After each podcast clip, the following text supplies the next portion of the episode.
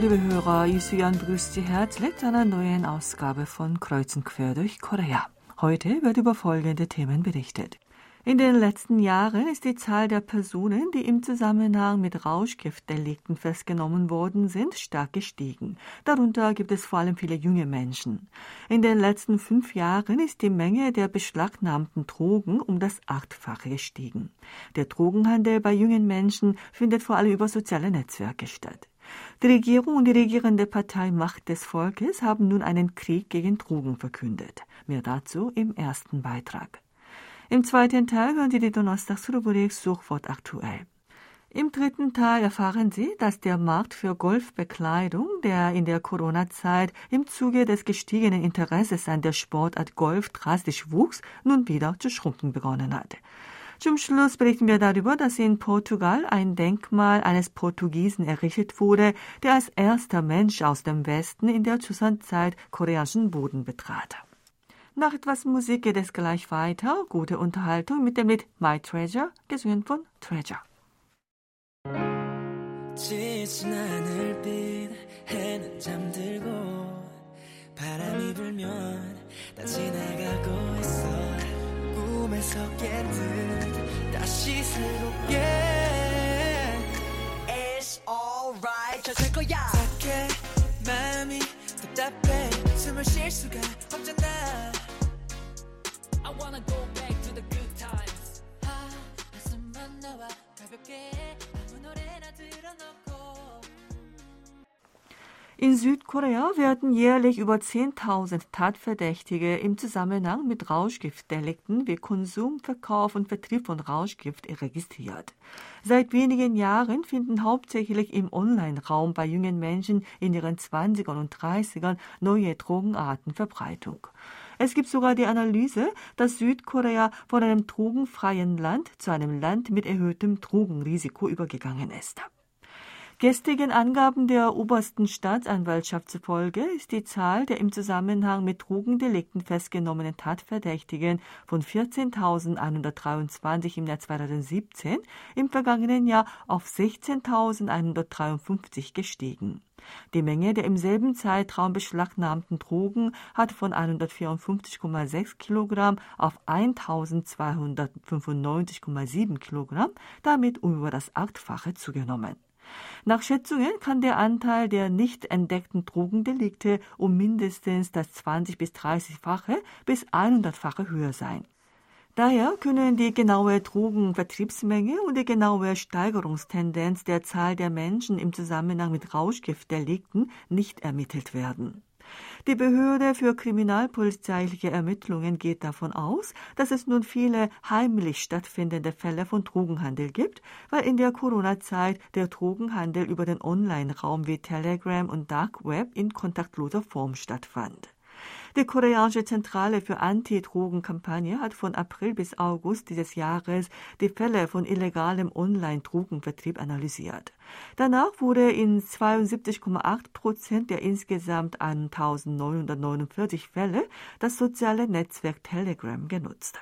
Danach folgen mit 10,7 Prozent KakaoTalk, mit 4,1 Prozent Line und mit 2,1 Prozent Homepages. Weil man nun über solche Messenger-Dienste wie Telegram leicht kontaktlos an Drogen herankommen kann, steigt bei den 20ern und 30ern, die mit dem Umgang mit dem Internet vertraut sind, die Zahl der Personen, die ein Verbrechen im Zusammenhang mit Rauschgift begehen. Nach einer Statistik des Polizeiamtes lag der Anteil der unter 40-Jährigen daran im Jahr 2018 bei 40,7 Prozent, stieg aber jedes Jahr, sodass er im vergangenen Jahr 58,8 Prozent betrug. Es gibt auch immer mehr neue Drogenarten. Die Ermittlungsbehörde schenkt vor allem Fentanyl und Java große Aufmerksamkeit. Dem Polizeiamt und der medizinischen Welt zufolge ist die Zahl der in Kliniken der Jugendlichen verschriebenen Fentanylpflaster von 22 im Jahr 2019 im Jahr 2020 auf 624, damit in einem Jahr um über das 28-fache gestiegen.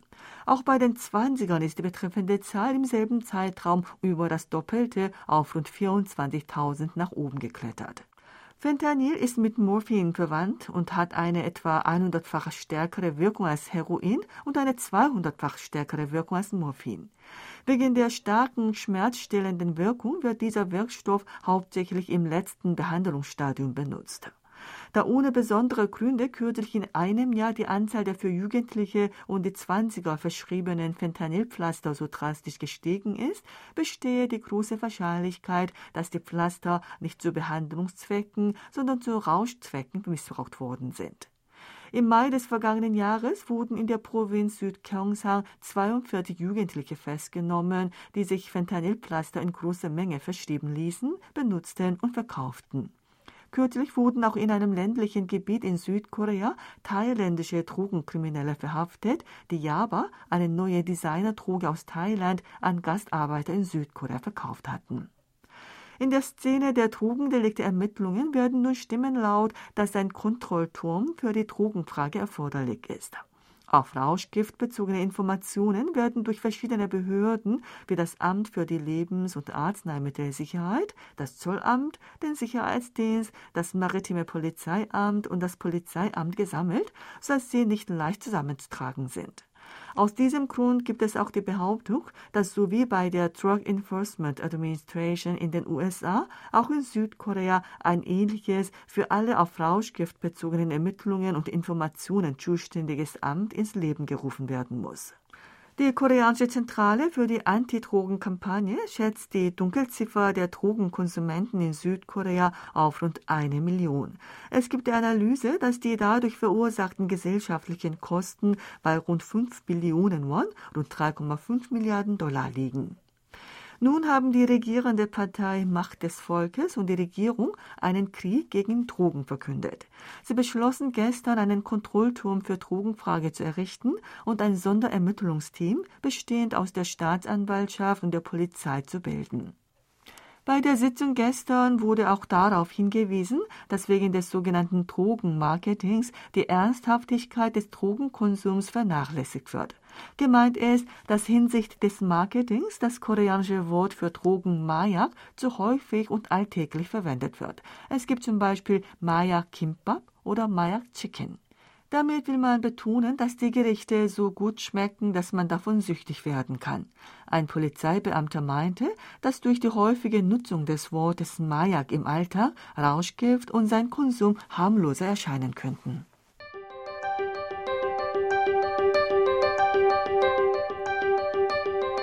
Sofort aktuell. Willkommen zur Donnerstagsrubrik Suchwort aktuell. Dazu begrüße ich auch heute wieder Sebastian Ratzer. Hallo, liebe Hörer. Der Herbst mit klarem blauem Himmel und einem angenehm milden Klima scheint dieses Jahr besonders kurz zu sein. Morgens und abends ist es schon fast früh winterlich kalt. Wegen des Temperatursturzes und angesichts des nun sich erholenden Reisemarktes zeigen viele reiselustige Verbraucher besonders großes Interesse an wärmeren Ländern. Das Online-Kaufhaus G-Market hat die bei ihm vom 1. bis 21. Oktober reservierten Tickets für Auslandsflüge mit demselben Vormonatszeitraum verglichen. Dabei stellte sich heraus, dass die Flugticketbuchungszahlen für Reiseziele in warmen Ländern stark gestiegen sind. Vor allem in südostasiatische Länder zieht es die Südkoreaner. Darunter ist vor allem Vietnam beliebt. Die Flugbuchungen nach Natrang sind um 264 Prozent, die nach Hanoi um 247 Prozent und die nach Ho Chi Minh Stadt um 176 Prozent gestiegen. Viele Koreaner haben auch Flüge zur philippinischen Insel Cebu gebucht, sodass die Zahl der gebuchten Flugtickets nach Cebu im genannten Zeitraum um 393 Prozent nach oben geklettert ist.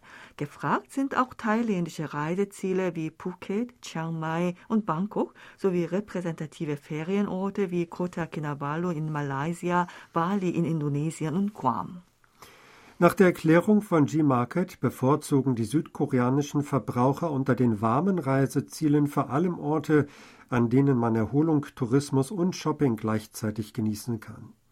Wegen der weiter voranschreitenden Lockerung der Reisebeschränkungen in verschiedenen Ländern gibt es immer mehr Netzbürger, die im Internet nach Reiseangeboten Ausschau halten.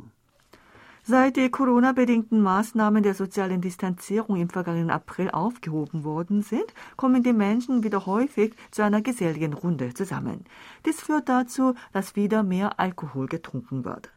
Darüber freut sich vor allem der südkoreanische Bierhersteller Heit Chillo, weil die Verkaufsmenge von seinem Bier der Marke Terra im Zeitraum von Juni bis August dieses Jahres gegenüber demselben Vorjahreszeitraum um 50 Prozent gestiegen ist. Beflügelt davon hat auch die angehäufte Verkaufsmenge von Terra in diesem Jahr bis September um etwa 33 Prozent zugenommen. Vor allem in der sommerlichen Hauptsaison stieg die Verkaufsmenge von Terra vom Fass gegenüber demselben Vorjahreszeitraum drastisch um etwa 64 Prozent. Auch Terra Flaschenbier, das in Speiselokalen angeboten wird, ist um rund 42 Prozent mehr verkauft worden. Damit war eine Erholung des Marktes deutlich zu spüren. Der drastische Anstieg des Verkaufs von Terra vom Fass war aktiven Verkaufsförderungsaktionen des Herstellers im vergangenen Sommer in Ferienorten wie Busan und Gangneung zu verdanken. Zudem nahm der Hersteller auch an großen Bierfesten in verschiedensten Städten des Landes wie Cheonju, Songdo und Chuncheon teil. Einen Beitrag zum Verkaufsanstieg von Terra leistete auch die Werbeaktion mit dem sogenannten Spooner. Es handelt sich dabei um einen Flaschenöffner in Form eines Löffels, den die Firma in verschiedenen Farben und Größen auf den Markt gebracht hat. Im vergangenen Monat brachte die Firma einen großen Spooner mit dem Namen Spooner Max, der dreimal so groß ist wie die herkömmlichen löffelförmigen Flaschenöffner, auf den Markt und sorgte damit für viel Gesprächsstoff. Viele Netzbürger gaben im Internet das Suchwort Spooner oder Spooner Max ein, um sich darüber zu informieren, wo man diese Produkte bekommen kann. Von Terra wurden in den letzten drei Jahren und sieben Monaten seit seiner Markteinführung mit Stand vom 30. September 3,22 Milliarden Flaschen verkauft. Das Interesse der Netzbürger weckte auch eine Nachricht über Pepero. Peru ist ein Süßwarenprodukt, das vom südkoreanischen Unternehmen Lotte Confectionery hergestellt wird. Dieses Produkt ist vor 39 Jahren auf den Markt gekommen und findet nun über den Binnenmarkt hinaus auch im Ausland immer größeren Absatz. Pepero kam 1983 auf den Markt und das bisherige Verkaufsvolumen beträgt rund 1,8 Billionen Won, umgerechnet etwa 1,25 Milliarden Dollar.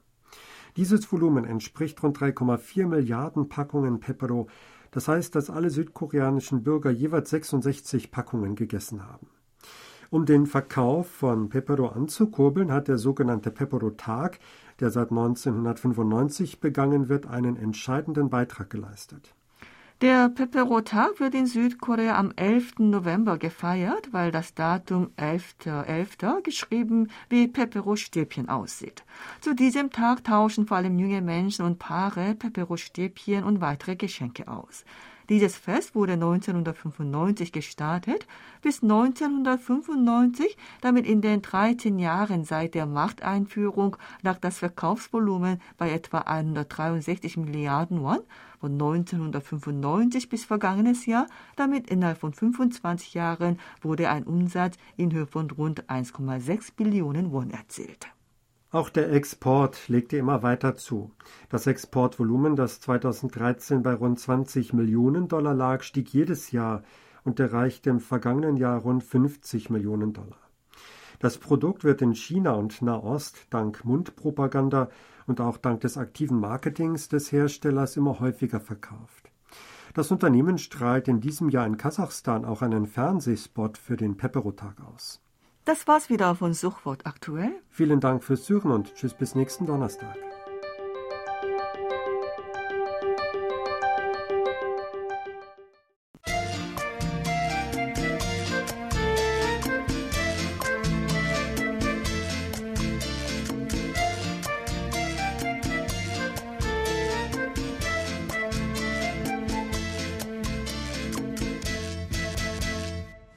Eine 35-jährige Frau, die im vergangenen Jahr mit dem Golfspielen begann, hat kürzlich mit dem Golfen aufgehört und will nun Tennis lernen. Denn sie findet, dass die Beliebtheit von Golf zurückgeht und sie fühlte sich auch wegen der schiefen Blicke von einigen Bekannten, die das Golfspielen etwas angeberisch finden, unwohl. Es gibt nun Anzeichen dafür, dass der Markt für Golfbekleidung, der seit dem Ausbruch der Corona-Pandemie ein rasantes Wachstum erlebte, wieder zu schrumpfen beginnt. Die jungen Menschen, die sich neu mit dem Golf anfreundeten, haben bereits im vergangenen Jahr ihre Golfbekleidung gekauft und das Interesse an der Sportart geht so stark zurück, dass die Preise der Mitgliedschaften in Golfclubs fallen. Allein im vergangenen Jahr stieg die Zahl der Golfbekleidungsmarken um rund 60. Der verstärkte Wettbewerb auf diesem Markt führte dazu, dass die kleinen und mittelständischen Marken mit einem Defizit kämpfen müssen. Bei der Kaufhauskette Lotte betrug die Umsatzsteigerungsrate bei Golfbekleidung im September und Oktober des vergangenen Jahres 35 Prozent, ist aber dieses Jahr auf 15 Prozent gefallen. Der Aktienpreis eines bekannten Golfbekleidungsunternehmens ist in diesem Jahr um 56,8 Prozent damit auf das Niveau vor dem Ausbruch der Corona-Pandemie gefallen. Dies hat mit der zurückgehenden Nachfrage nach Golfbekleidung und auch damit zu tun, dass aufgrund eines Brandes in einem Logistiklager in Icheon im vergangenen Mai die Vorräte der führenden Marken kleiner geworden sind. Durch diesen Brand wurden drei Millionen Stück Golfbekleidung führender Marken vernichtet. Im mittleren Preissegment ist die Lage bereits seit dem vergangenen Jahr angespannt. Eine entsprechende Marke schreibt vier Quartale in Folge rote Zahlen. Ein Unternehmen für Golfzubehör hat den geplanten Börsengang kürzlich aufgegeben. Als Grund nannte es die Flaute am Aktienmarkt. Die Branche wies jedoch auf ein nachlassendes Interesse an Golf hin. In der Corona-Zeit war die Beliebtheit von Golf drastisch gestiegen. Die Zahl der einheimischen Golfbekleidungsmarken beträgt 150, 60, damit ein Drittel davon entstanden im vergangenen Jahr. So groß war der Golfboom in Südkorea seit dem Beginn der Corona-Zeit. Ein Angehöriger der Modebranche sagt, dass im Zuge des steigenden Interesses an Golf in allen Generationen viele herkömmliche Bekleidungsunternehmen hintereinander in den Markt für Golfbekleidung einstiegen. Zum Beispiel die bekannte herkömmliche Modemarke Kuho von Samsung CNT brachte auch Golfbekleidung auf den Markt. Auch das deutsche Modeunternehmen Hugo Boss, das sich bereits aus dem südkoreanischen Markt zurückgezogen hatte, stieß erneut nach Südkorea vor.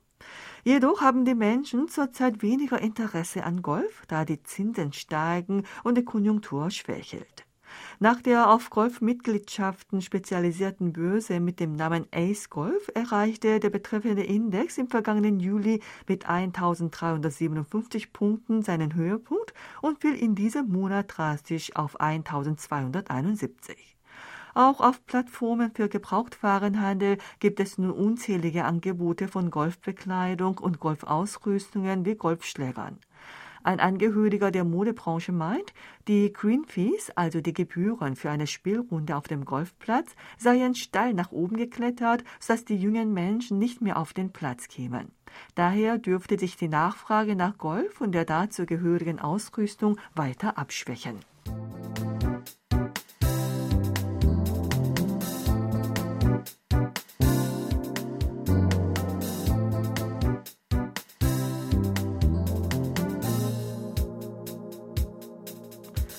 Tungyong in der Provinz Südgyeongsang gab am 25. Oktober bekannt, dass in Portugal ein Denkmal für den Portugiesen Juan Mendes errichtet worden ist, der als der erste Mensch aus dem Westen koreanischen Boden betrat. An der Enthüllungszeremonie, die am 18. Oktober Ortszeit in der portugiesischen Hauptstadt Lissabon stattfand, nahmen unter anderem der Bürgermeister von Lissabon Carlos Moedas, der Schöpfer des Denkmals und Journalisten vor Ort teil. Unter den Teilnehmern waren auch der Bürgermeister von Tungyang Chon Young-gi und die Vorsitzende des Stadtrates von Tungyang Kim Mi-ok. Die beiden südkoreanischen Persönlichkeiten waren mit einer Gruppe für die Erschließung des Exportmarktes von koreanischen Meeresfrüchten auf einer Dienstreise in Paris, wo die internationale Lebensmittelmesse stattfand und erhielten vom Lissabonner Bürgermeister die Einladung zur Enthüllungsfeier. Der Autor des Denkmals ist Alexandro Fatu, ein in Portugal bekannter Street Art Künstler, der unter seinem Pseudonym Feliz bekannt wurde. Das von ihm geschaffene Denkmal ist ein Paar. Das Fraudenkmal wurde in Portugal aufgestellt und das Manndenkmal wird in die Stadt Tunja, in der Juan Mendes einst ankam, geschickt. Die südkoreanische Stadt an der Südküste wird, sobald das Denkmal des Mannes in Tongyang eintrifft, eine Enthüllungszeremonie veranstalten und dazu den Bürgermeister von Lissabon, den Schöpfer des Denkmals und den portugiesischen Botschafter in Südkorea einladen. Nach Dokumenten aus der Joseon-Zeit war der Portugiese Juan Mendes auf dem Weg von China nach Japan.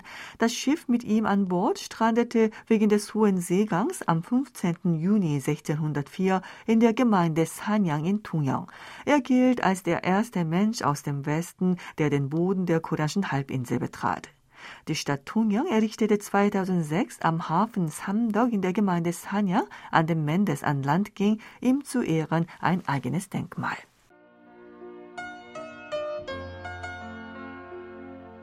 Sie hörten die Sendung Kreuz und Quer durch Korea mit dem Lied Jay에게 an Jay, gesungen von Sunny. Danke ich Ihnen fürs Zuhören und verabschiede mich von Ihnen für heute. Tschüss.